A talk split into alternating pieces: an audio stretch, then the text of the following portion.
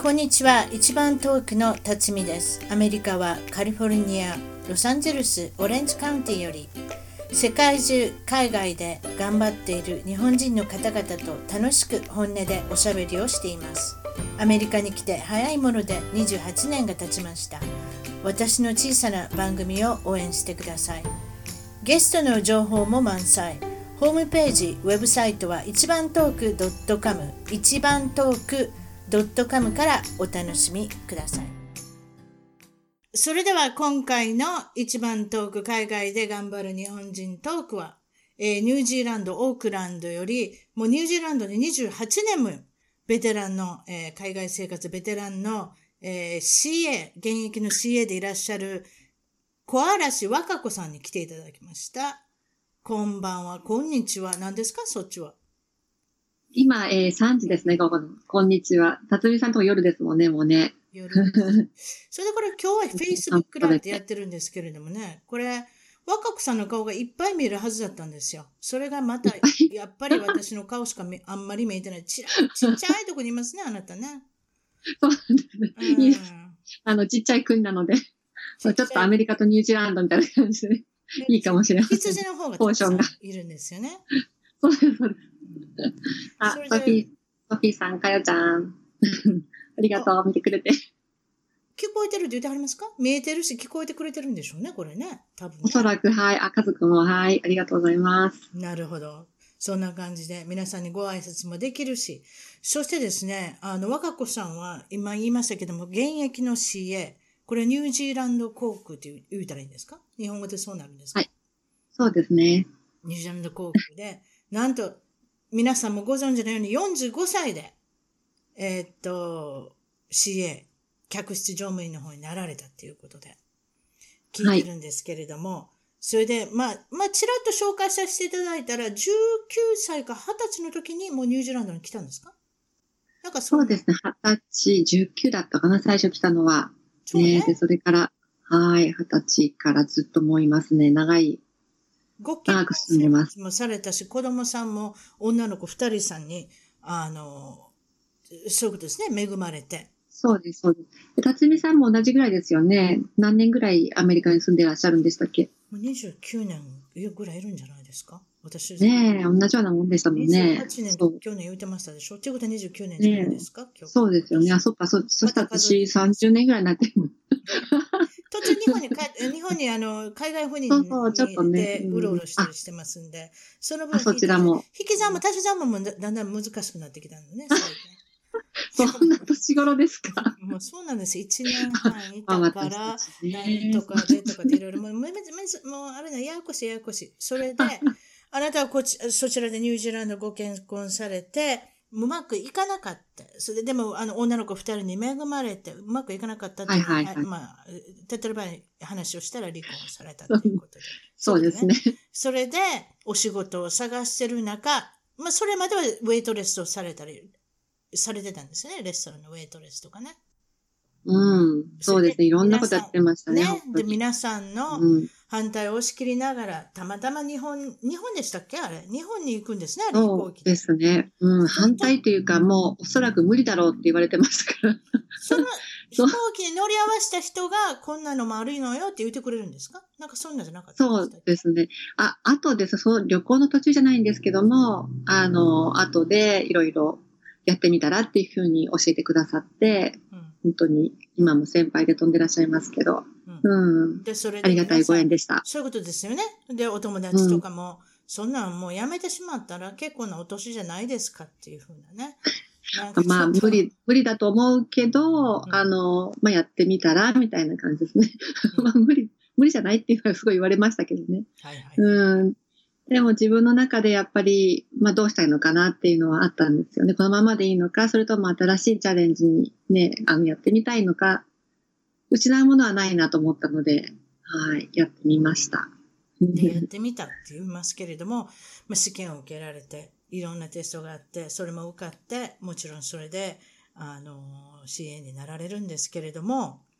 うん、そうなんですよ。今ちょうどね、あの、また知り合いが、あの、チャレンジしてる途中で、もう彼女にあの応援したい気持ちもすごくあって今この話してるんですけど、やっぱり新しいことにチャレンジするって自分の枠をね、本当に取っ払って、なんて言うんですか、挑戦するっていうのを、なかなかこうエネルギーにいることだなと思うんですよね。でも、絶対やることに意味がすごくあったなって、もう人生変わっちゃったので、うん、なりたい自分になる。まあ、まだまだ、あの、なりたい自分になるって言ったって、その紙幣になって、それで終わりじゃないので、まだまだ先はあるんですけども、もちろん。まあ、一つ、まあ、挑戦できてよかったなって思っているので、ぜひ、ね、今、頑張ってる友達、本当に頑張って。あなたら、あなたならできる。なんて言ってます。で、辰巳さんもあるでしょ、そういう時。おいくつぐらいで、おいくつぐらいの方がなろうとしてるんですか？なんか今まで見てきた人の中で。彼女、ちょっと年を私知らないんですけどね、でも、30後半かな30後半。って言って全然、あの、若かったらすいません。若子さんが一番、あれですか？あの、年齢が、あの、いやいやいや。言ってる。えそんもっと年そんなことないですよ。うん。最近、あの、えっ、ー、と、なんて言うんですかね、最近入社した、あの、友達、別の友達のクラスメートには50歳、うん、53歳の方もいらっしゃいました。卒業式に行ったんですけど。53歳そうそうそう。うん。そうなんですよ。だからまあ。もんですね、人生ね。日本の航空会社とか、まあアジアの航空会社だったらちょっと無理っていうふうに言われちゃうかもしれないんですけども、いろんな会社がやっぱり存在して、自分がどうしたらいいか選べるっていうことです。情報さえあれば、そこに行けば、普通だったら無理と思われることでも、案外こう簡単にできちゃうこともあるよっていうことですよね。わかります？そうなん わかりますかね？いや、わかりますよ。でも、あの、例えば一番水泳とかのテストもあるんちゃいますの？水泳なんかないんですか？そうなんですよ。そう。もうまさにその友達も本当に水泳がね、あの、すごく苦手で、最初からとっても心配してたんですけども、うん、案ずるより有無が安し、ね、やってみて、うん、全然大丈夫だった。パスしちゃいましたね。ちょうどそれ昨日か一昨日のことだと思うんですけど、うん、本当に私も嬉しかったです。よく頑張ったなって、思ってます。そうなんですか？そうなんですよ。ね、だからさ、もしもし、その、彼女が、うん、そう、50メートルなんですけど、もう最初から、そう、あの、諦めちゃって自分は25メートルしか泳いだことがないから、うん、50メートルなんか絶対無理って言って、もう最初から諦めてたらきっと、ね、そのパスしなかったんですよね。うん、でももう本当に、あの、面接も受かったし、ね、水泳のテストも受かったし、あとはもうね、トレーニング受けるのみだ、じゃないかなと思うんですけど、うん、うん、本当に楽しみにしているとこです。うん、そうなんですか。そしたら、あれですね、それでおっしゃってたのは、にまあ、日本の航空会社じゃ無理ですか？なんかやっぱり規定違います？その辺。うーん、どうなんでしょうね。でも、確か、あの、最近、あれ、辰巳さんでしたっけ？なんか日本の JAL、JAL さんかなさんの飛行機乗った時に、かなり年齢のいった方が乗ってらっしゃって、もうベテランの CA の方が、で確かその方は50歳ぐらいだったっていうのを聞いたことあるんですよね。だからいらっしゃるにはいらっしゃると思うんですよ。いらっしゃるけど、例えばでも、いくつで受かったっていうか合格したかっていうのはちょっと不明ですもんね。ああ、そうですね。働いてらっしゃってもずっと20年も30年も働いてらっしゃるのかもしれないですね。ええええそうですよ。うん、うん、ところで、私ちょっとお聞きしたいんですけど、辰巳さんもそういうなんかすごい、あの、なんていうんですかね、チャレンジしてみたことって絶対あると思うんですけど。ちょっと教えてください。チャレンジしてみたこと、この放送しだしたことです。ですよね。ですよね。2年、その話が2年半、2年半ですかね。もうちょっとした2年半ぐらいですか。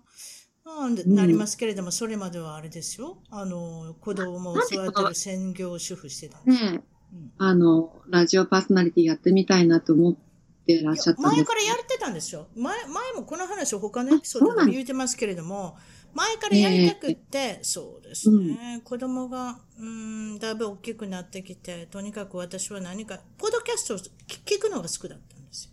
はいはいはい。ポッドキャストも iPhone から聞いてるのが好きだって。私もいつかこういうふうな形で誰かとおしゃべりしたりする、したいなというふうに思い始めたんですけれども、それをうちの主人に言ったらもうすぐマイマイクロフォン買ってきたんですよ、あの人。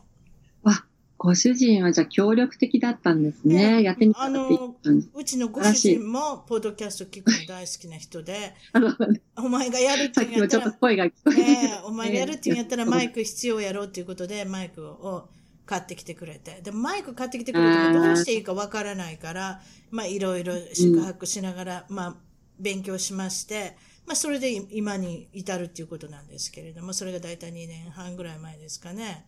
それで、まあ、それが一番チャレンジですね。最近のチャレンジっていうのは。それ、それまではもう主婦としていらっしゃって、お子さんを育てながら、お家にいらっしゃったわけですよね。まあ、大昔はね、こちらで、あの、ロサンゼルスの方の食品会社なんかで、あの、セールスアシス、アシスタントセールスとかやってましたけれども、そしてその後には、輸出入の会社、輸出ですか？日本への輸出のコーディネーターの会社作り出しまして、えー、っと、ええまあ、社員一人ですよ。私一人。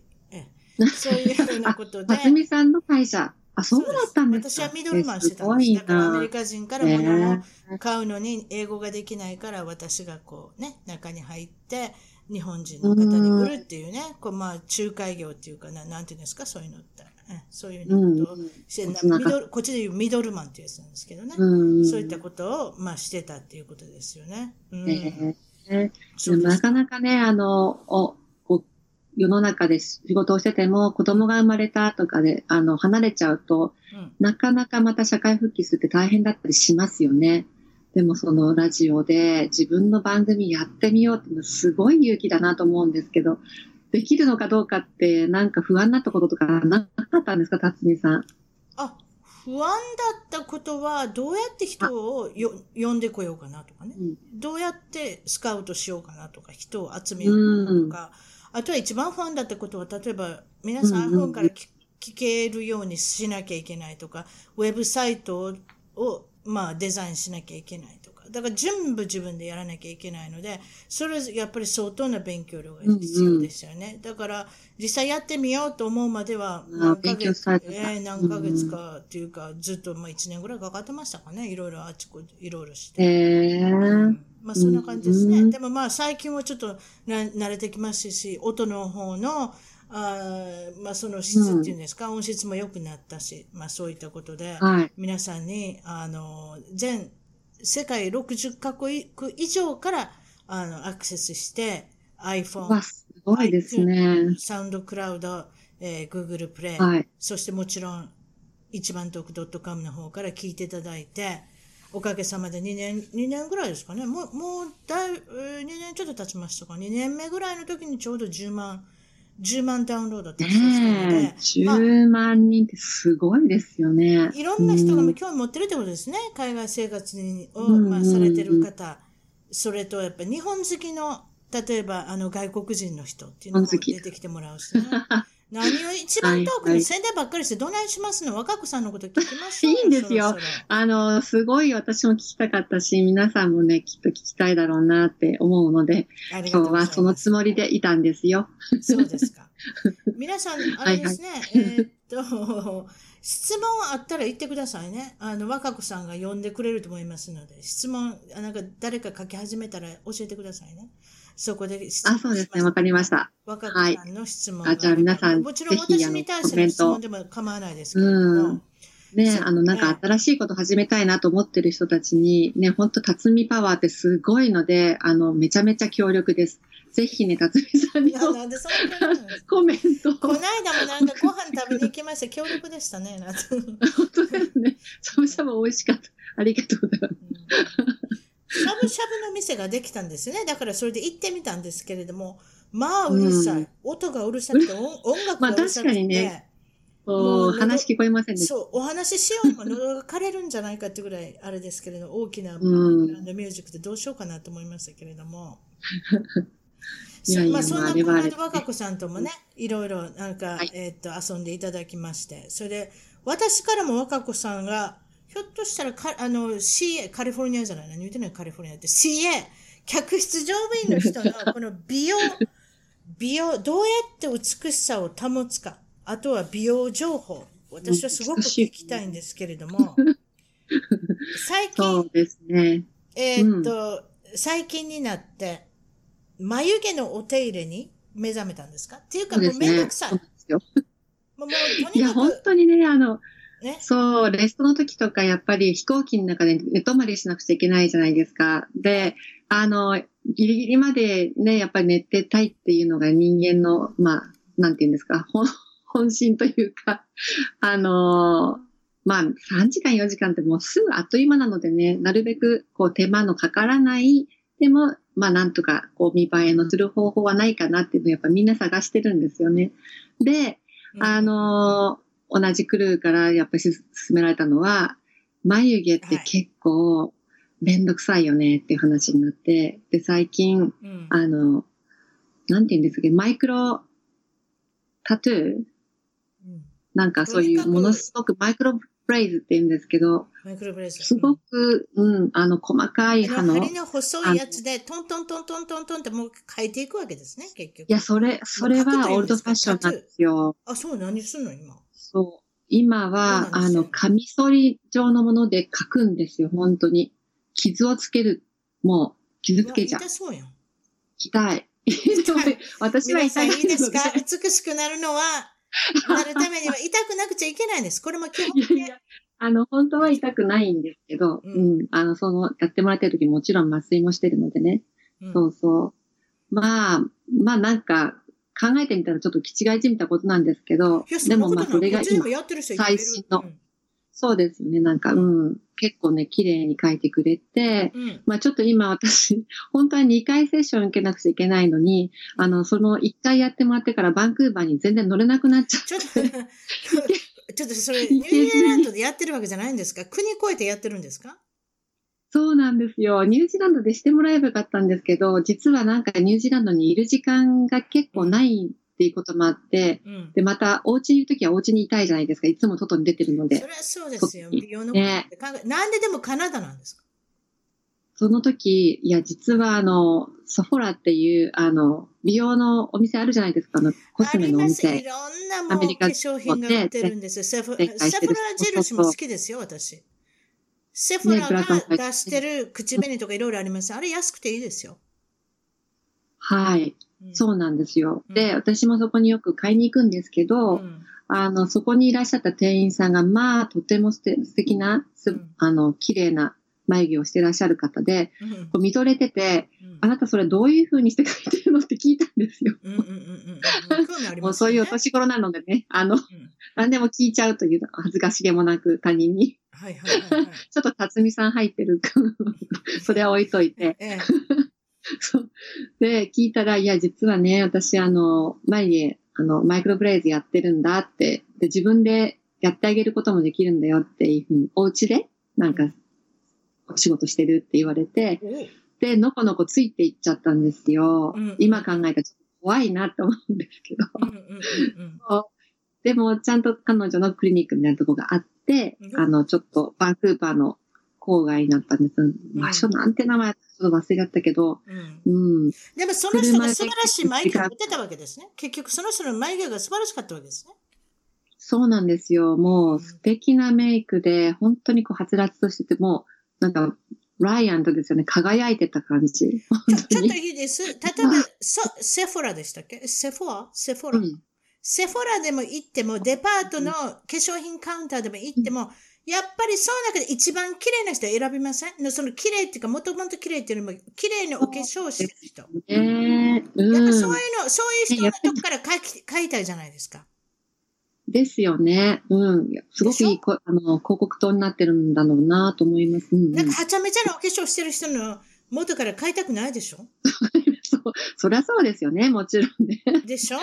やっぱり今流行りのちょっとお化粧してるような人についていきたいですよね、どっちかって言ったら。うん、そうなんですよ。うん、であ、私はあの彼女がそこのサフラで扱ってる何かこう眉毛のものを使ってるのかなと思って聞いたんですけど、うん、そしたら、なんと、あの、こともあろうに、この痛がりの私がタトゥーの方に行ってしまって、もうね、その、連れて行かれる車の中で何度も、あ、やっぱり今日はちょっとやめたって言おうかなと思いましたよね。さすがに怖くなって。そう。あんまりそんな人に勧められることじゃないですよね。だって、本当に行ってみたら見ず知らずの人にね、お家に行くんですよ。やったらダメじゃないですか。いやー、でも、すごいですね、決断力が。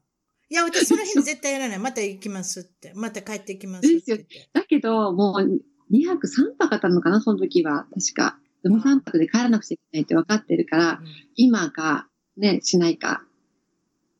do は do not ですよね、もう。死ぬか生きるかの。で、それでも決断してやったんですか？そこでやったとそうですよ。やったんですよ。やってきました。で、そん、そう、綺麗にできてますね。今流行りの 眉毛じゃないですか。細くも。優しい、辰巳さん。ちょっと待って。優しいとか言うのやめて。いつもきついみたいじゃないです。確かにきついですね、私ね。確かに。いや、でも、細くもない、太くもない、ちょうどいい感じじゃないですか。うんそうで、あの、別にテンプレート使う必要もないし、そうね。でもねちょ、ちょっと言っていいですどうやって決めたんですか、はいはい、太さとか長さとか。あ、それはものすごく細かく、こう、縦割り、横割りにラインを入れて、うん、彼女が、あの、アウトライン書くんですよ。あよその時の写真ね、見せたいぐらいです。もうサイボーグみたいです、こう、なんか。いやー、それぐらいやってくれたら。火がね、うん、ついた紐で、こう、地図みたいに書くんですよ。うん。本当に10文字。だって、え、600、そうそうそう600ドルって言うでやろ？そう。2回で600。600ドルやったらそれぐらいねそう。でも、そしたら、まあ、左右違うってことだよね。こう、あの、右の眉毛があっち向いて、うん、左の眉毛がこっち向いて、福笑いだ。絶対ない。福笑いじゃないですか、それ。福笑い。福笑い。そう、福笑い。そうそうそうそう。そうじゃない。そう、それは確かにないんですけど、でも彼女が言うには、左右対称の人、全くこう、なんて言うんですか、対象の人っていうのはいないいいんですって。ねうん、ね、だから、もちろんちょっとずつずらさないと逆におかしい。私でも皆さんもそうちゃいますの？この右利きの人は右の眉毛が上手に描けません？やっぱり。ああ、左の眉毛は、左の眉毛はこういう風にしなきゃいけないから、うん、何がこういう風っていう、フェイス、フェイスブックのカメラでやってるからこういう風にって分かる左の方こうしなきゃいけないから、なんかやっぱりおかしくなってるのに気がしますやん。うん、同じかもしれませんけど。ね、でもやっぱりそうやってもうすでに書かれてると楽ですよね、何にしても。という話です。ということは、すごい痛かったけれどもっておっしゃいますよね。うん。そう、it was worth it. うん。本当によかった。あとは、晴れなかった、うん、それでパッと晴れて、フライトした時に真っ赤に晴れてるとかそういうことなかった？それなかったんですよ。本当に。それは良かったね。うん、うん。ねだからそれも聞いたんですよ。なんか痛く痛かったり、なんか赤くなったりとかして、もう乗務しないといけないから、うん、あまりにも人相変わるんだったらちょっとできないんだけど、全然 変わらない。全然変わらないよ。うん、変わらなかった。うん。それは良かったですね。ねえ、うん、ああ、どんどんどんどんね、いろんなものが進化してますよね、今ね、進歩してる。だから。それで残念なことには、うん、あと一回行かなきゃいけないのまだカナダ、カナダ便の乗務がないんですか？そう。そうなんです。それが、で、次のね、ロスターが一昨日出たんですよね。うん、その時にやりました。リクエストしたらちゃんと入ってました。よかったね。いただきました。何ヶ月、うん、何ヶ月ぶりに行くってことですか？もうね、一年、一年ぶりぐらいになっちゃう一年半分で置いてあるんですか？それで自分で付け足してたの？今まで、それまで。そうよ。だからここ、ちょっと消えてきてるから、もうちょっと足してる。わかる？うん視聴ですさんもいろいろご苦労されてるんですね。本当ですよね。それなりのね、お年とね。で、その間、この間見たときに、わ、綺麗な爪してはるなと思って、やっぱりこれ、お茶いかがですか？コーヒーいかがですか？はい、チキンですか？ビーフですか？結構ね、暇なんですよね。あの、渡航先で、あの、ホテルに着いて。確かにそうやね。そう。で、別に自宅じゃないし、家事もやらなくていいじゃないですか。確かに。で、私はまあね、幸い本読んだりするの好きですけど、うん、やっぱり出かけてったら自分のことにちょっとお金使ったりする時間があるっていうのはラッキーですよね。例えば。で、まあ、爪でもやってみようかなって。うん。ちょ、例えばちょっと説明していいですか？さあ、フライトがオークランドからロサンゼルスに来ました。これ何時間かかるんですか、うん、まず。えっ、ー、と、12時間30分だったかな、この前は。はい、その時の風向きとか、うん、そう乗ってる人数とかいろいろあるんでしょうけど。うんうんうん ね。それで12時間で来ました、はい、着きました。大体何時間ぐらいお休みがあるんで、お休みというか、まあ休憩しなきゃいけない、えー、次のフライトまで。うーんと、全部行って帰ってきて、大体3日は休みもらえます。大体3日ぐらいは休みもらえるの？うん。自分で操作しない限りね。それで、ホテルに、それが面白い話が、ホテルは、その、うん、フライトアテンドさん、まあ、客室乗務員 CA の方と、パイロットと違うって言えへんこと？そうなんですよ。なんですごくね、あの、まあ、しょうがないんでしょうけど、もちろんね、あちらはパイロット、うん、こちらはあの客室乗務員っていうので、全然こう、ランクが違うっていうのはわかるんですけど、うん、そこまで差つけなくてもいいんじゃないっていうぐらい、ホテルのランクが違うんですよ。なので、若子さんはランクが低い方を泊まるんですか？そうですもちろん、パイロットより上のホテルに泊まってる CA なんかいませんよ。じゃあ、パイロットさんは5つ星に泊まって、あなたはあの3つ星ぐらいですか？そうですね。それでもまあ、本当ですよ。で、あの、別々の、なんていうかな、シャトルで行くんだったらまだいいんですよ。空港から。うんうん、もう空港で、あの、Thank you for good flight とか言って、Have a nice day とか言って別れて、うん、でも、あちらはあちらのホテル、うちらはうちらのホテルって行くんですけども、うん、あるところでは、同じバスで、まずパイロットをものすごいゴージャスなホテルに送り届け、うん、で、私たちはそれなりのホテルに行くっていう時のなんかこう、心の寂しさっていう。確かに。あいいなってつつぼして、こんなとこ泊まりたいなとかって思いながら、はい、あなたのとこ着きましたよ。さようなら。そうそうそう。そんな感じですね。うんあ、そういうことなんですね。もう、まあ、その話。はい。あそれで先ほどの、まあ、脱線したんでちょっと戻りますけれども、爪がものすごく綺麗だったのを覚えてるんですよね。あありがとうございます。何されてる、何されてる、暇だからどこかに行くっておっしゃってますね。そうです。あ、なおかさん。Hey, um, Case, thank you for joining. And てるみさん、ありがとう。OK. いろいろますね。もう見たくてしょうがない、マガクさんのことをね。日本からもアクセスされてるようですけれども。はい、で、それで、その爪はなんでこんな綺麗にされてるの？どうしたんですか？私なんか何もしてないから、ほら、何もしてます。はい。な、どうしてるんですか？綺麗いや、これはですね、あの、ちょっと今、調子に乗って見せちゃいましたけど、えっと、爪を教えてください。どうしてるんですか？どうしてるって言って、普通にネイルサロンに行くんですよ。ただ、そのネイルサロンに行って、あの、カラーリングだけやってもらうとすぐにもう、あの、仕事柄、なんかラッチって、なんて言ったらいいのかな。えっ、ー、と、ほら、客室乗務員が、あの、えー、コーヒーはティーとかって言ってる、あの、押すカートって言うんですけど、わかります？なんか、持ってるじゃないですか。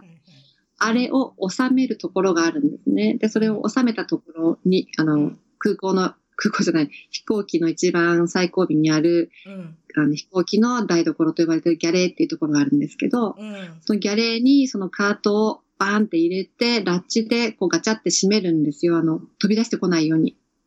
セーフティー安全なんていうんですか、ブレーキみたいなの。はいはいはい、でそれがすごく爪に悪いんですよね。もうバキバキに折れちゃうんですよ、あの、ほっとくと。なんで？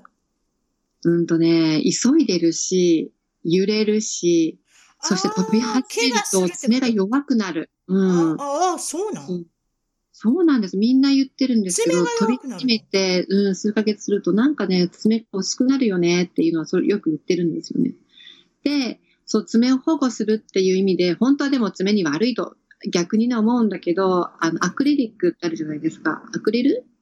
うん、ジェルネイルとかアクリルネイルとか聞いたことあります、うんうんうん、そういうのをやって。いわゆる偽偽爪みたいな、ね、偽爪、うん、そうそう。そう。で、それをしてもらうんですけど、うん、ジェルだと私の場合はもうすぐに折れちゃうので、アクリルしてもらって、うん、アクリル一回やってもらうと、その上に普通の、なんていうんですかね、あの、ネイルのコートするんですよね。うん、それ終わっても、それを外して自分で取って、で、もう一回自分で好きな色やれるので2回使える。そういう技があります。そういう話そういうこと。そういう話が聞きたかった。いや、それで、そうなんよね。そうしたらやっぱり、あの、大丈夫になるってことですか？先ほど折れやすくなるっておっしゃった部分が。あ、そうですね。もうめちゃめちゃ強いので全然折れないし。あ、そう。あの、人工爪だから、うん、セラミックみたいな感じ。すごい強い。便利やね。なんか開けるときにもそれでカリって開けたらいいやん。あの、あの、パッケージが続いたら、パッケージが続いたらもう、もう、ハサミなんか使わなくても、若子さんの。そんなに、シャープじゃないもん。これちゃんと丸まってるから。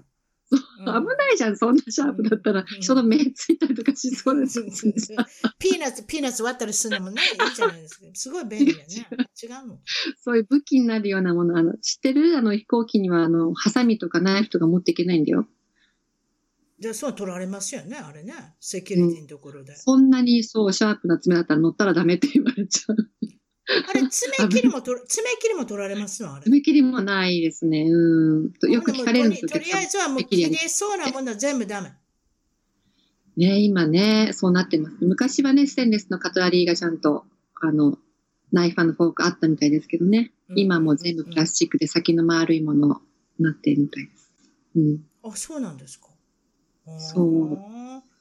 あんまり仕事の話な、な、なと、なんていうか、ちょっと、元気なくなってきちゃうけど。いや、私面白い。私面白いというか、あの、例えばこの質問してみましょう。例えば抜き打ちで先追い検査があるっておっしゃった。ああ、そうです、そうです。うん、それは、あの、会社の人じゃなくて、空港にいる、そういう、あの、なんていうんですかね、警察官じゃないんですけど、保安官みたいな感じで、うん、えっと、うん、パイロットとか CA とかお酒飲んで乗務しないかなっていうのを調べる機関があるんですよね。うん。うんあ、ひろみさん、こんにちは。ジョインありがとうございます。ちと言ってるわ。うん、そう。そうそう。そうなんです。ちょっと今ね、あの、そうなんですよ。で、えー、っと、もう本当にランダムで、それいつ来るかわからないんですよね。うん、でも、うんうん、あの、日本のドライバーさんと同じゼロトロレントなので、アルコール、ノンアルコール。もう1%でもダメですね。即首。だから、絶対に12時間かな、12時間前あの、フライトの前は飲まないっていうふうに決まってます。それ多分、どの航空会社さんでも同じ。うん、でも昔は、あの、飛行機の中でも飲んでたらしいですけどね。あ の、ね。日が起きる前は。うん。うん、まあまあ、そういうことですね。うん。テロのことがあって以来とか、ね、まあいろんなことが、まあ、ありますんでね。あって。うん。うん、うん、例えば、パイロットも同じぐらいに休むんですか？フライトが終わりました。そのお休み、私よくわかんないんですけど、うん、もうちょっと長いんじゃないでしょうかね、お休みが。私長いような気がしますね。運転するんですからね。うん、ねで、あの、交代する要員も結構たくさんいるので、うん、3, 3回レストがあったりとかあるみたいですよ。うん、2回とか。1回だけじゃなくて。うん、うん、フライトによってはね、うちの会社はどうかなちょっとわかんないけど、長い飛行時間になるとそうみたい。そうですよね。また副機長とも違うだろうし、機長さん、副機長さん、そういったそうそうそう、食べるものもね、違うことに。うん、ちょっと待って、食べることどういうこと？あの、同じミールを食べないように。いや、そうじゃなくて、えっと、食中毒が例えばあった場合、同じ、そうそう。また、ホテルみたいになんかランク付けしてるのかなあ私は機長さんだから、フォアグラを食べ、キャビアを食べ。そしたら、すねるかもね。副機長さんはきつねうどんじゃないわ。違う。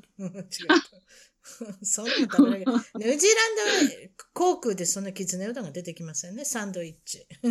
そうですか。そうじゃないの、ね、うん、そう、前はね、あの、ヌードルね、お客さん持ってこられて、お湯入れて差し上げてたらしいんですけど、今それできないんですよ。危ないので。え、うん、そうなの？昔よ、あの、カップヌードルとか言うてるくれましたって言ってる人。ね、うん。あ、違う違う、カップヌードル持ってきはんねや。ああ、ね。ましたよ。あの、ネットをくださいって言わはるんですよね。あれできないの、うん、それでやっちゃいけないことになってます。うん。やっぱり安全上ってこと、ね、そう。もう最近よく揺れるんですよね。本当に。あ、そういうことか。私、あの、カップヌードル食べてる人見てすごい尊敬しててんけど。うわー、なんえ、え、なんでこんなこと私思いつけへんかったんかなと思って。あ、なる。カップヌードルか、これは素晴らしいアイデアやなと思ってんやん。できなくなったんですか？あ、そう。いいこと聞いてたわ。カップヌードル好きなんだ。じゃあ今度持ってこう。いね。いやいや、違う。カップヌードル食べないんですよ。食べないけど、ちょっと子供とかお腹空いたりしますやん。うんうんうんうん、子供とか好き嫌いとか多いし、こあの、子供だから、そう、機内食が美味しいとか限らないから、でも、たまたまその人を見て、私すごいと思ってしまったんですよ。あの、新たな発見があったんですけど、私が発見したわけじゃないけど、友達が、うん、あの、機内食は実は地上で食べたら非常に美味しいということが分かった。なんでやの？やっぱりね。高度が、高度が高かったらあかんの？そう、気圧の変化で。マジでですか？あ、佐原ひろみさんもありがとうございます。いらっしゃいました、皆さん。はい、えー、っと、そう、なんかそういう感じで、味覚がやっぱり人間変わっちゃうらしいんですよね。あ、そううん。そう。そう結構美味しいもの食べてるかもしれないんですね。美味しいらしいですよ。とっても美味しい食べてるかもしれない。うん。そうですか。や成長もあるしね。そうそう。あと一つ聞きたかったのは、最近女性パイロットも多い。私知らなかった、そんな。あ、ね、あの、パイロットといえば男性。私そう思ってたもん。うん、特にうちの会社は多いんじゃないかなと思うんですけど、うん、この前一緒に仕事したすごいあの、まあ、私たちニュービーって呼んでますけど、ニュービーの子で新しい新米の子ですよね。うん、25歳って言ってたかな。あの、彼女も実はもうパイロットになる訓練を今受けてるんだって言ってましたね。あ、そう。早速、そう、いろいろすごい忙しい、あの、便でしたけども、うん、あの、人に座らせてもらって、パイロットにいろいろ教えてもらったって言って喜んでましたけどね。で、実際に。すごいですよね。うん。まあ、何パーセントぐらいの割合でいると思います？よ。ニューランド航空だったら。女性パイロット。うん、どうなんだろう。私、本当に、あの、あんまり数字よくわかんないんですけど、先輩方、ぜひもしコメントができたらよろしくお願いします。まあね、これ聞いてらっしゃるのも、いらっしゃるあの先輩で、ジョインしてくださってる方たちがいるので。うん。でも結構、な、あの、まあ、他の、例えばほら、ロサンゼルス空港に着きましたで、うん、クルーレーンっていうのがあるので、私たちクルーレーンの、あの、並ぶんですよね。あの、入国審査受けるのに。うん、そうすると、他の、あの、エアラインの方たちともお会いするじゃないですか。お会いするんですよ、結構。あの、JAL さんが前に行ったり、アナさんがいたり、はいはい、あのね、エミレーツとかいろいろ。で、それと比べると、やっぱりうちの会社は、日本のあ、違う違う、女性のパイロットの方多いなっていうのが印象ですね。ということは、月に1回か2回は見るってこと？女性のパイロット。うん、そうですね。割といる。そんなもんですか？うん。うん、それじゃ次の私の質問なんですけれども、えっ、ー、と、客室乗務員をされてて、はい、どこの都市が好きですか？あそこは絶対また行きたい。どこの都市？町？ああ、それロスですよ、辰巳さんがいるし。辰巳さんがいるし、ロスですか。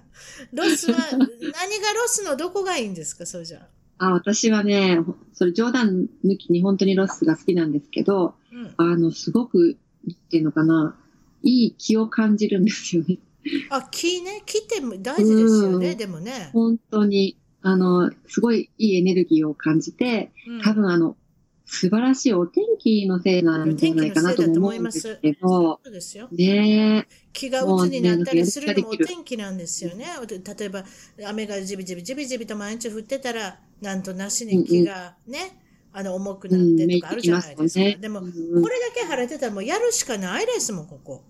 ね本当にそう。えー、まあ冬、冬場は確かに雨は降りますけれども、まだ冬じゃない限りは、夏の期間とか、その半袖の期間が長いので、非常に、あの、いろんなことがやりやすいですよね。例えばスポーツしようかって言ったら、何も考えれば雨降ってないからすぐスポーツができるし。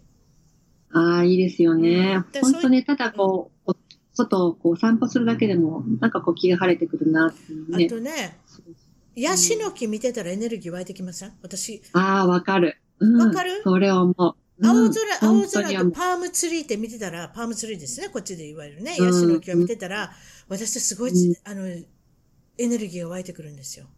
ねえ、ねえ、辰巳さん、あの、パームツリーって言って、アメリカ風に。パームツリーって言うんじゃないですか？違いました？ああ。えっと。違います？ニュージーランドは。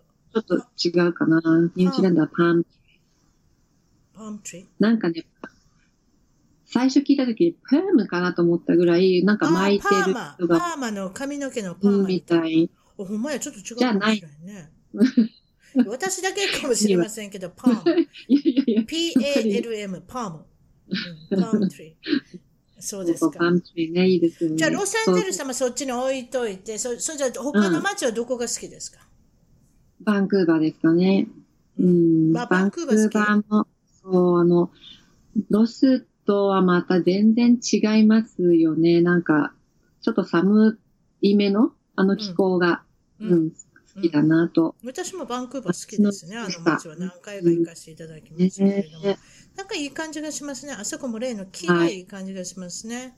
はい、そうそう、その木で思い出したけど、その、うんと、健康と美容の話でいくと、うん、まあ、眉毛とかコスメとかも大事なんですけど、うん、もう今、冷気っていうのをちょっとやってて、それも美容にいいらしいです。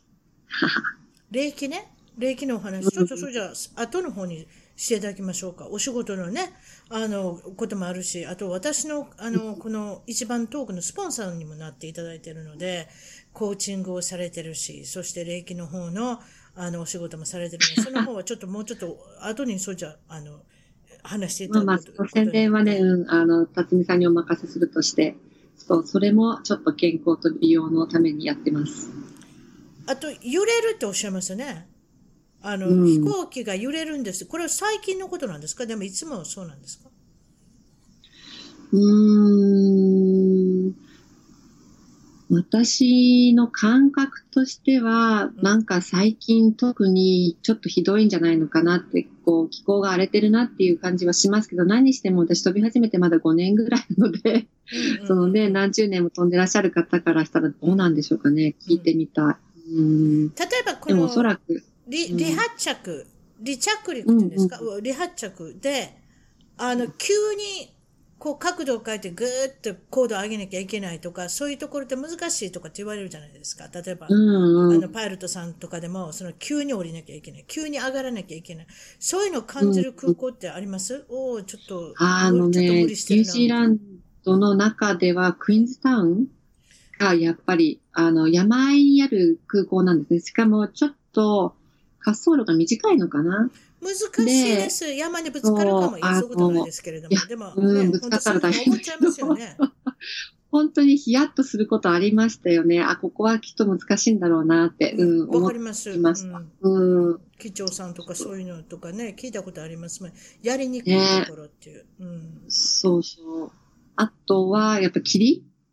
あの、最近もあったんですけど、ものすごいノームの時に、あの、飛ばせるパイロットっていうのはやっぱりライセンスが必要で決まってるって聞きましたね。うん、例えばその飛行機で大都市は必ずやっぱりこれ海があるじゃないですか。海から入っていって海から出ていく。そうするとやっぱり霧がやっぱり発生する率が高いですよね。うん。うん。そうそう。なるほど。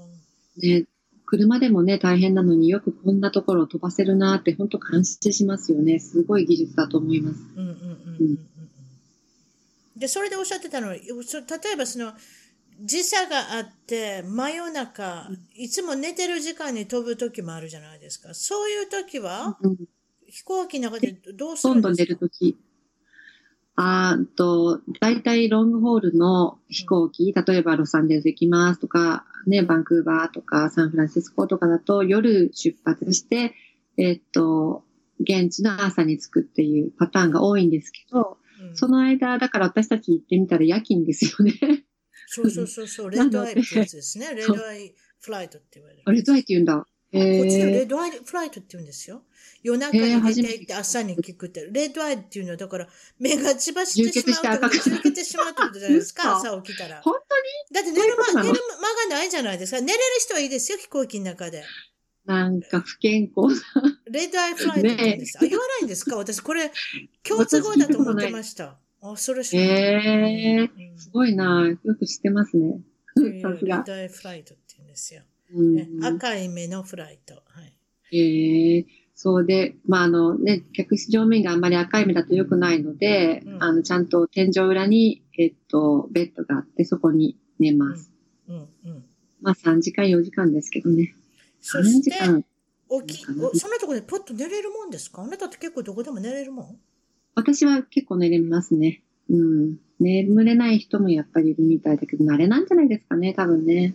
うん。うん、でも、なんか新しい子たちとかが来てて、やっぱりサービスとかが遅れちゃうと、レストがすごい短くなっちゃうので、うん、先輩たちの機嫌が悪くなったりとか、そういうことはありました、私は、あの、新しい時。この機嫌が悪くなる、まあ女性が非常に多い。例えばフライトアテンダントされてても、男性もいらっしゃいます？たまに。男性いらっしゃるんですけど、男性じゃない、あの、男性の、ね、そうでしょ。男性を格好した女性でしょ多分。いわゆるゲイの人ですよね。ゲイのね、あの方たちたくさんいらっしゃって、うん、いや、素敵ですよ。すごくいつもピシッと決めてるし、本当に綺麗に。まあ、っていうんですか？そうじゃない。喋り方は結構普通。そういう方もいらっしゃるし、全然もう見分けがつかないけど、実はお話ししてたら、マイパートナーとかって、he is とかっていうの、ああ、男性がパートナーなんだなって言って、分かったりとかありますね。たまに普通っぽい人がいますね。だから、いわゆるストレートっていうんですか？要するに女性が好きな男性がやってたりとかしたら、うん結構アメリカはそういう感じの人もいますけど。普通だってことですね。うん、でも、国際便は大概、あれ、あれですね、どっちかって言ったらおねっぽい人が乗ってはりますよね。うん。やっぱそうでしょう。うん。職業からね、あの、合ってるんでしょうね。うん。だと思いますね。いろんなとこ行けますしね。楽しいのかもしれません。うん。え教えていただいてます。中で、この間おっしゃってた実はその、客室乗務員同士の女性がほとんどですんで、いじめがあるとおっしゃった。なかなか難しい。ね、なんかね、うーん、そうだなやっぱりね、すごいドリームジョブで中に入ってみて、蓋を開けたらっていうのはどの、まあ、業種でもあるでしょうね、それは。うん、と思うんですよ。ええ、でも、うん、なんていうのかな、やっぱりランクが違うっていうのはあるんですね。あの、それはもうしょうがないんだと思うんですけど、いじめっていうか、はいうん、例えば昨日もなんていうのかな、私の友達が、あの、シャトルがあるんですよね。あの、なんていうのかな。えー、空港まで行く会社のタクシーみたいなのがあるんですけど、それに乗りあ、乗り合わせていくんですよね。で、自分は、あの、なんていうのかな、ちょっと小さめの飛行機の CA。で、周りはすごい大きな、あの、飛行機の CA。ちょっと所属してる部門が違うと、なんかね、話してくれなかったりとかあるらしいんですよ。で、うわーちょっとね、あの、アンフレンドリーな人たち見たら、あの、全員、なんていうのかな、もう20年、30年勤めてる人たちだった、みたいな、うん、そういうプレッシャーあるみたい。なるほどね。新しい人たちと、まあ、ね、古い人たちっていうのえそう。ベテランへの気を使ったりとか、結局そういうことですよね。うん、ランクが違うっていうかね。そう、だからまあね、しょうがないんでしょうけど、うん、ね、あの、ありますよ、もちろん。でも、やっぱりその中でも、ね、うん、自分がどうしたいかっていうので、うん、私もこれすごく、それこそそれは本当にライフコーチングのスキルを勉強してから本当に役に立ったなと思うのが、うんやっぱそういうあの人間関係のこうぐちゃぐちゃ、ごちゃごちゃ、いろいろ聞いてくる噂もね、結構暇なので、あの、なんていうかな、一通りの業務が終わって、夜中、こうシーンともお客様皆さん寝てらっしゃって、うん、もう、あの、ギャレーとかで座ってると、ああでもない、こうでもないって噂話とかやっぱりみんな好きなので、ね、聞こえてきちゃうんですよね。うんうん、で、そういうのの中で、うわ、なんか嫌だなと思って落ち込むのか、それとも、なんか自分にとってもっと意義のある時間の過ごし方を見つけるのか、うん、こう考え方で、やっぱり見えてくるものも違いますよね。うんうんうん、それ本当にどの職場であっても、どんな人間関係でも同じだと思うんですけど、うん、自分がどうありたいかっていうのにフォーカスして、もう絶対もうこのフライト楽しんじゃうぞって決めていくんですよ。そうすると本当に楽しくなる。もうこれはギャランティー。うん機能の仕方ですね、やっぱりね。本当に。そうそうそう。うん、そうなん、辰巳さんはね、あの、言うと本当にさらっと普通になるからすごいなと思う。いや、それそその通り。気の、気の持ちよう、本当にね、気っていうのはすごい大事だなって、もう毎日思います。それでおっしゃってたのは、その、まあ、コーチング、その、そういう、例えば、その、まあ、あの、まあ、ドリームジョブだったと思って、一応受けてみたら受かった。そしてなってみたものの、うん、なんか違ったりすることもいろいろあって、精神的に苦痛なこともあっただろうと。それでライフコーチングっていうのを学ばれて、それで今は実際問題、あの、実際問題あれですよね。クライアントの方も、とって、どんなことされてるんですか、うん、ちょっと教えてください。どういうふうなことされてるんですか？あ、ライフコーチングですか？ええ。えー、っと、うん、こういう感じでスカイプとか、あの、フェイスブックとかで、まあ、あの、顔はね、映さないんですよね。お互い、ほら、パジャマとかでもできるように、うん、あの、どんな隠しててもいいですよっていうふうになってて、ただ音声で、あの、1時間から1時間半の時間をいただいて、そこで、あの、マインドのエクササイズって呼んでるんですけど、もう私聞くことは決まってるんですよ。一通りのこう、なんていうか、ステップっていうのがあって、うん、そのステップに沿って、あの、もう、ご自分で答えを見つけていく、そういう作業のお手伝いをするっていう感じですね。うん、はい。なるほど。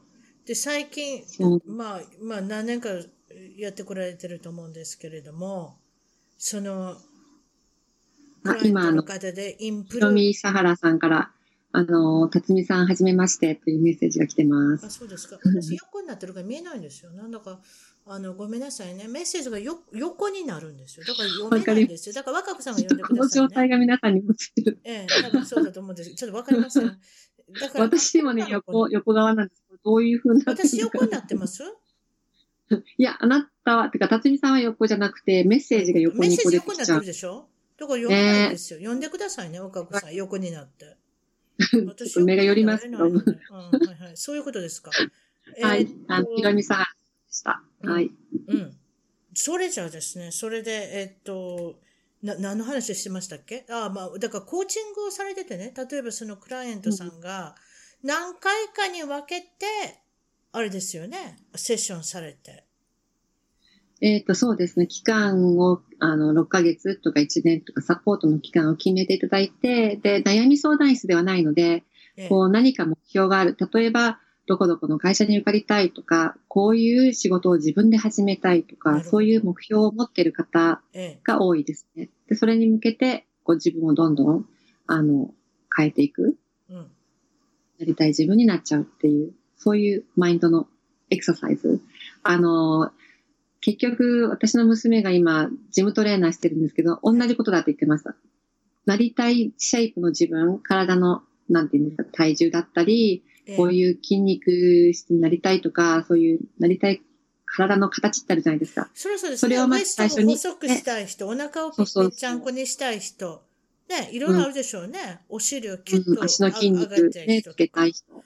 そうそうまあ、女性ばっかりの話ですけれども、男性だと上の方の上半身の方の筋肉隆々にしたい人とかいろいろあるでしょうね。ねうん、それと、そういうセットをちゃんとしてもらって、それ用のエクササイズをする。同じなんで、それもマインドも一緒で、うん、自分がこうなりたいっていう目標があったら、じゃあそれに向けてどういうふうにエクササイズしていこうかっていうメニューを決めるんですよね。うんすごいロジカルで面白い作業です。そしたら、初めの月と最終月と比べて、うん、人々、クライアントの方、生徒さんの方は、どういうふうにインプルーブしていきますか？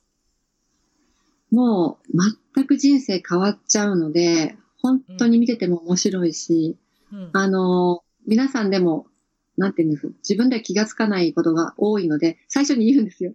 今こういうふうにおっしゃってること必ず書いといてくださいねって。後で、うん、え、私そんなこと言ってましたって言われる方が結構多いので、あの、ぜひ、あと、ビフォーアフターの自分がよくわかるように書いといてくださいねっていうのをよく言いますね。あ、なるほどね。うん、そうですか。それで、おっしゃって、中で最近すごく、あの、皆さんに受けてるのが、霊気のお話をされてますよね。霊気も使って何かされるということですか？うん、これはもう本当に出会う人たちに、あの、割と、なんかどこからか聞いてきて、霊気やるんだってやってっていうふうに言われるクルーもいる、いれば、あの、仕事中に、それこそ、もうマイフライトですかね、誰か彼かやってきて、うん、あの、霊気やってって、もう、あの、うん、週に2、3人はそうやって霊気させてもらっているんですけど、霊気って本当になんていうの、宗教でもないし、うん、宗教でもないし、なんか、あの、怪しい薬を使うとかそんなんじゃないので、本当にそこに大気にある気ですよね。あの、大いなる気につながって、うん、それを自分を通して相手にも流してあげるってだけのことで、自分の気を使うとかじゃないんですよ。だから全く疲れないし、ええ、あの、自分も元気になるっていうすごくいいメリットがあって、で、その気を受けることによって何が変わるかっていうと、自分の自己注力を上げる。だから、こう、健康的になるし、美容にも、うん、あの、いいんだろうなって私は信じているんですけど、本当に風邪ひかなくなったしね。うん。ということで、若子さんは誰かにしてもらうんですか？自分でやるんですか？うんと、自分にもできるし、もちろん、霊気をやってる友達とかにもやってもらったりとか、うん、幸いなことに、うん、すごい近くにも、あの、数人いるので、うん、やってもらう機会もあるんですけど、うん。うん、いや、この間びっくりしたのは、私もだから、この間お昼ご飯をあ、そうそうそう。ねその時に霊気をしてあげますっていうから霊気していただいたんですけれども、うんうん、びっくりしたのが、まあ、肩に手を触られて、まあ、なんか、まるでなんか、あれですね、ガソリンスタンドに行ってるみたいですね。まあ、中、そういうことでしょ充電するじゃないですか。ね、ガソリンを入れてもらう。ね、私はそう思いますよ。空っぽになってるガソリンを入れてもらったっていうか、うん、肩からこうずっと伝わる。なんかね、体がポカポカしてくるんですよ。ねえ、本当そうおっしゃってました。それで、おかしかったのは、随分経って体がポカポカしてきたなって、はい、終わりましたって言うんですよ。そうなんですよ。わかるわかるんですか？この、あの、満タンですか？いわゆる満タンにしたんですか？あれはどういうことですか？そうそう。あの、勝手にポンって止まるんですよね、もう、あの、必要。みたいに勝手にポン満タンです。本当に面白いですよね。うん。うん、で自分でわかる。それもスピードが違うとおっしゃってね。